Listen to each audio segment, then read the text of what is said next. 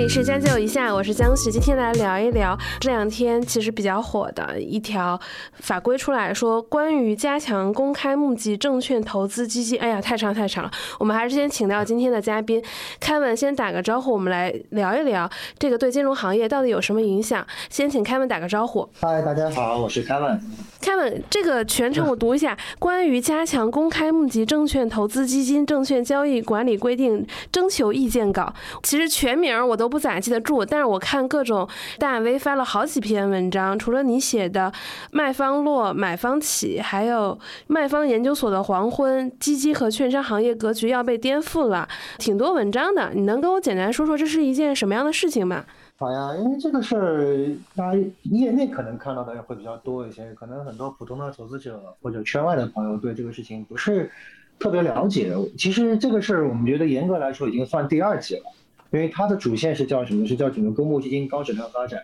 那第一阶段，其实大家如果说有关心的话，其实已经全部做完了。第一阶段的主线就是降管理费，因为原来大家整个权益类基金的产品的管理费主要是每年百分之一点五左右嘛。但是其实经过了过去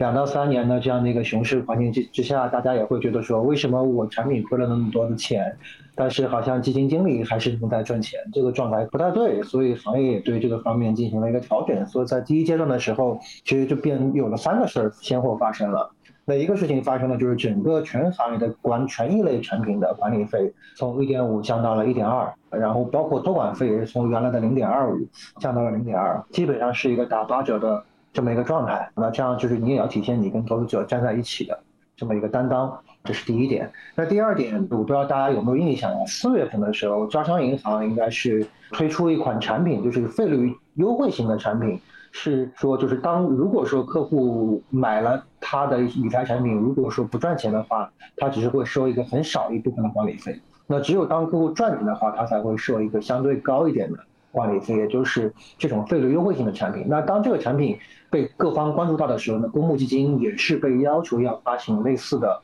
这样的费率优惠型的产品，那截止到上个月嘛，那应该是所有的第一批次的费率优惠型的产品都已经发行掉了。这其实也是费率改革的一个大的变化。那第三个大的变化，今年如果说大家还待在这个市场里面，其实也会发现今年 ETF 的品种，也就是被动指数型基金或场内的交易型基金，它的发行的频次提得非常非常的快。那其实这也是还有一个大的情况，因为被动型产品跟主动型产品最大的区别就在于费率。被动型产品的费率可能就是在零点六左右，那主动型刚刚其实也给大家报告过，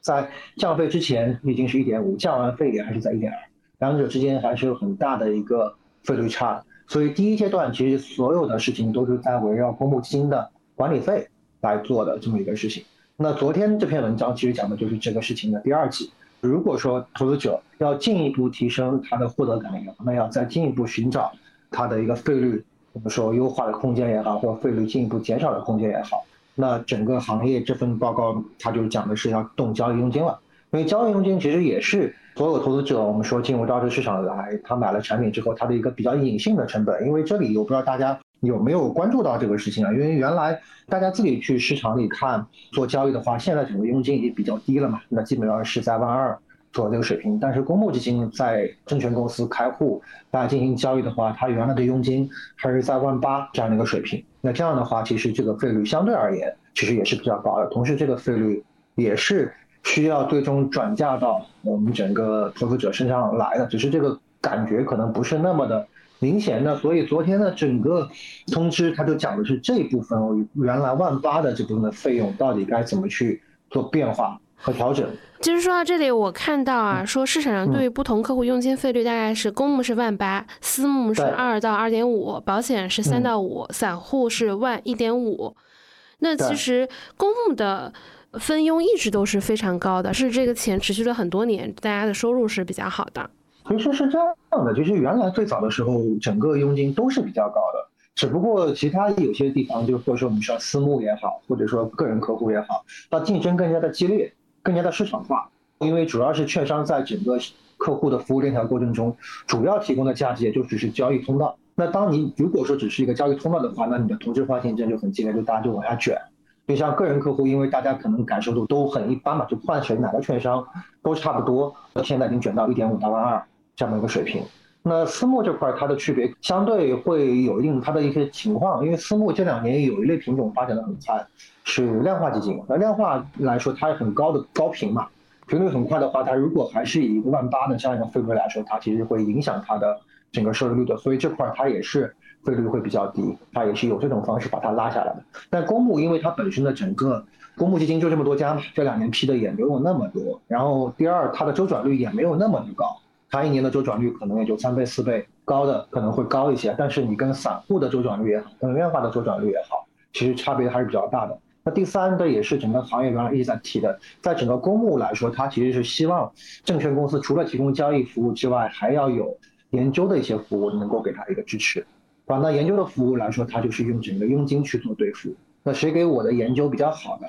能够帮助我更好的去在市场上赚到钱？为投资者创造收益，我就愿意给谁在谁那儿交易，那我的佣金也就相对高一点。所以万八的这部分的佣金，其实不仅仅是通道的一部分费用，还有一部分研究的一部分成本是在转嫁在里面。所以是这么个原因。哦，我理解了。我自己看很多大 V 的言论啊，和看公众号的文章。其实大家会说，对研究所的这一部分影响会比较大，这是真的吗？是啊，因为整一块来说，这次的变化，因为原来你可以想嘛，就我们简单归纳，用最简单的，我们说，假设现在通道佣金就是在万一点五到万二这么一个大的水平线，那原来的整个到万八，那就是一点五到万八中间，也就是六点五的区间，其实都是所谓的研究服务带来的一个大的蛋糕所创造的这么一个价值。那现在在整个新规的要求下来说。它其实做了一个最大的明确，明确是什么呢？第一，被动型产品的它对应的研究佣金你是不能跟超过市场的平均值的。那比如说市场的平均值就是万二或者万二点五，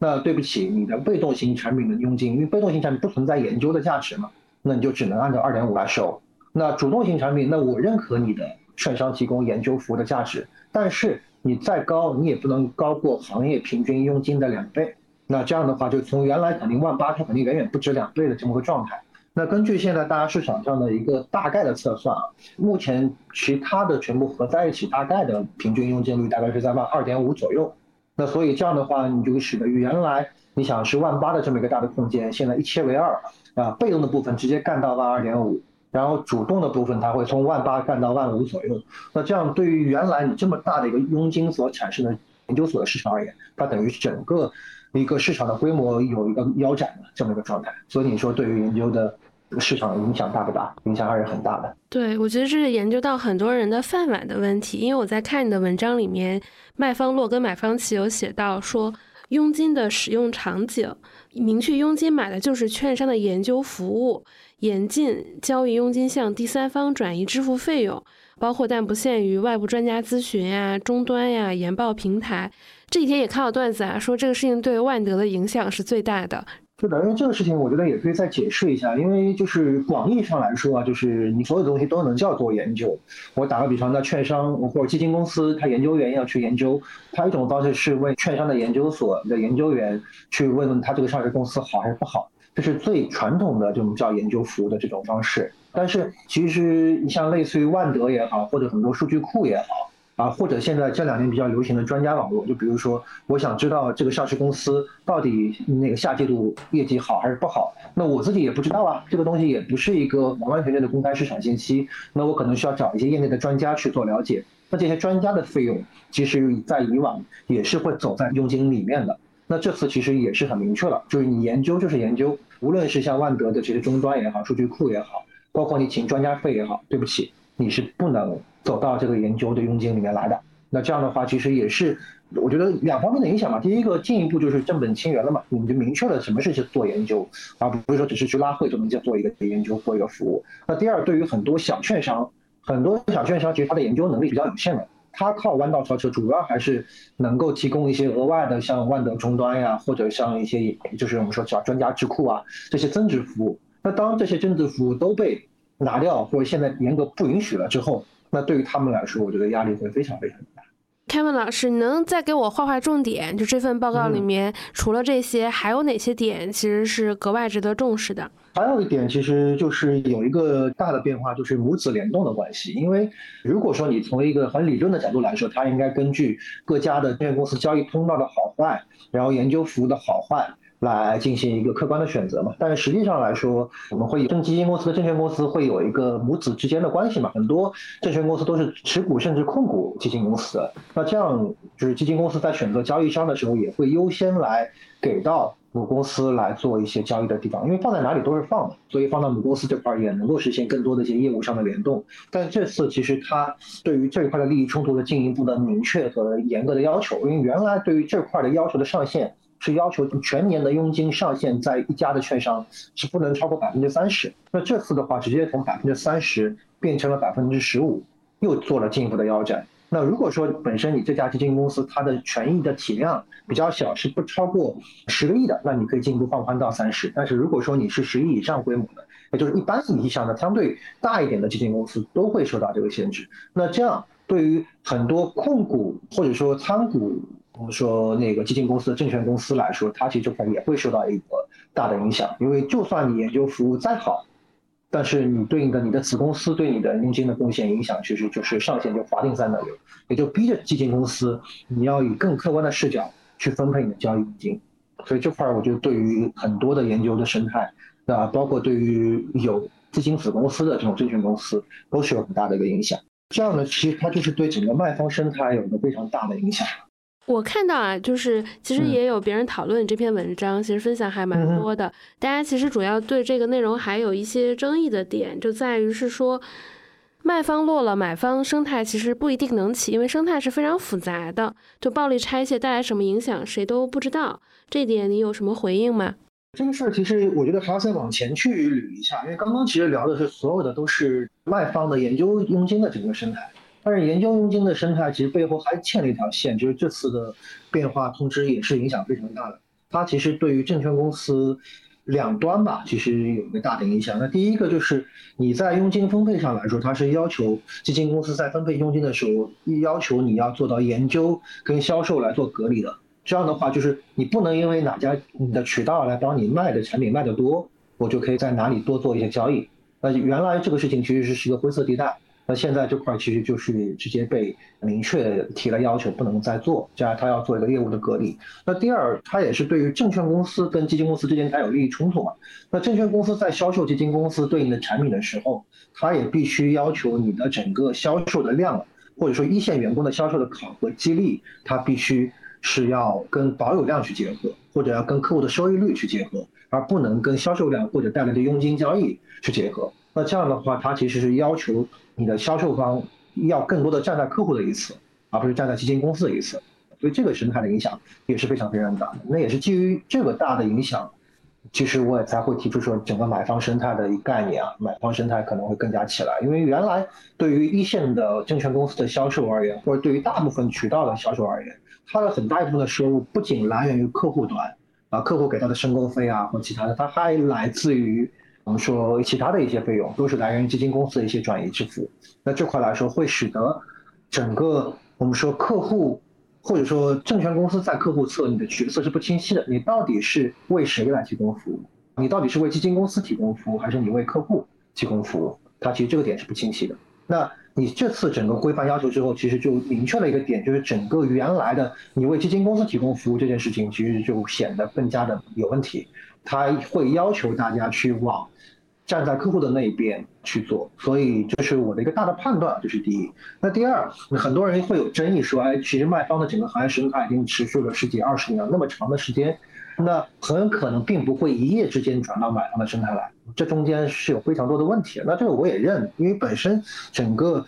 行业来说，它是一个复杂的生态，不可能的转化是一个一蹴而就的过程。但是我觉得。我们站在今时今刻的一个时间节点，你需要以一个动态的视角去看这个问题，因为所有东西的转换并不是说，哎，今天开始就是卖方就结束了，明天开始全部大家都是买方，因为大家都是一个活生生的人嘛。你人从意识的转变到能力的培育，到最后跟客户去讲，其实都是需要一个大的过程的。但是你站在这个时间节点上来看，你会发现这两者的一个大的拐点，你慢慢慢慢到了，就好像我觉得刚刚江雪你也在说，你现在已经用 AI。来替代你的一部分的工作，那你说现在 AI 会替代我们全部的生活吗？其实不会。但是随着你的整个时间的延长之后，它在你整个生活和工作流中的影响它就会越来越多，越来越厉害。那这个就是时间的一个大的价值。所以我觉得现在不要以一个静态的眼光去看待这个事情，更多的还是动态的视角去看这个事儿。它是整个环境和生态的变化。其实这两天大家的各种讨论都挺多啊，你有没有看到一些你觉得比较有意思的观点可以来说一说？方面我觉得可以说的，一个就是大家对研究所这块儿或者对研究员的一个未来。那研究员的未来来说，原来大家会觉得说，是不是整个券商的研究的生态都会被取缔掉或者没有掉？那其实从现在来看，其实还是 OK 的。但这个事情就会使得，因为本身。我刚刚前面也提到了，它的总量是下降的嘛？那这样其实对于头部的研究所也好，对于头部的研究员来好，它的其实能力是增强的，因为它其实是一个，就是整个行业出新过程中，你的存量你会有个市占率提升的一个过程嘛。所以这个事情其实是对于这部分人来说，对于这部分公司来说，其实是个好事。最难最难的其实是对于一些相对小型的研究员也好，小型的证券公司研究业务也好，它的压力是比较大的。这是第一。那第二，我觉得也是一样的，就是对于销售，就销售也会面临一个一线的去产能的过程。如果说你本身有很多的客户，已经有很多客户的积累，客户对你的满意度也比较高的，那你做买方的转型其实也是很好的。未来你现在是很好的卖方头部，你未来可能也是很好的买方头部。但是反过来说，如果说到目前为止你的能力也好，或客户积累也好，都不是那么的强，那在向卖方在买方转型的过程中，其实你的压力也是。非常非常大，所以所有东西大家原来以为是对于研究员、研究生他的一个影响，我觉得是对于整个交易链条上的、佣金链条上的所有人，其实都会有有大的影响。这就是我觉得可以分享给到大家，以及我昨天晚上看了其他的一些人的一些文章的一些感受吧。那谢谢 Kevin 啊，那我们今天其实也回顾了这一条征求意见稿到底重点说了一些什么样的事情。那我们请 Kevin 老师来帮我们总结，或者说说一些自己现在的一些看法吧。我觉得一个大的看法就是，整个买方的时代已经到了，就整个基金头部的春天已经到了。那当然，这个春天可能不是。那么热，它可能也是刚刚初春的这么一个状态，刚刚小树刚抽上枝头。为什么会这么说？因为原来我们所有的行业的生态，它都是基于卖方的，对吧？我们基金公司有钱，然后我们证券公司或者渠道根据基金公司的需要来给他来提供一些服务，来获得对应的收入。但是这篇我们说通知或征求意见稿下来之后，它让整个链条都已经断掉了。那断掉完了之后，那原有的链条断掉，当上帝为你关上了一扇门，他一定会给你打开一扇窗。当这个时候，你就会发现买方的生态，它的空间就进一步打开了。那基金头部其实就是一个买方头部的一个最好的、一个最大的切入点。那这个业务其实在过去四年以来，其实发展的并没有多好或多快。那我自己觉得最大的问题还是在于整个买方生态的，它不具备条件。那现在其实条件。已然具备，所以现在对于所有人来说，大家不要觉得基金投顾是一个某一个团队的事情，大家都在想你自己要不要去做一个新的基金投顾，买方的投顾，这我觉得是对于所有金融从业人员，特别是一线销售来说最重要的一个事情。从现在开始，你把自己的定位从卖方到买方，真正的去做一个基金投顾，我觉得就是一个最最好的时间。这就是我今天主要想说的内容。那感谢 Kevin 啊，大家也可以关注 Kevin 的公众号 Kevin 的投资茶馆。这个账号其实更新蛮多年了，是在我刚进入到财经媒体就有看的一个内容。今天我们就主要聊了关于加强征集意见稿的一个内容。我们下期再见，拜拜，拜拜。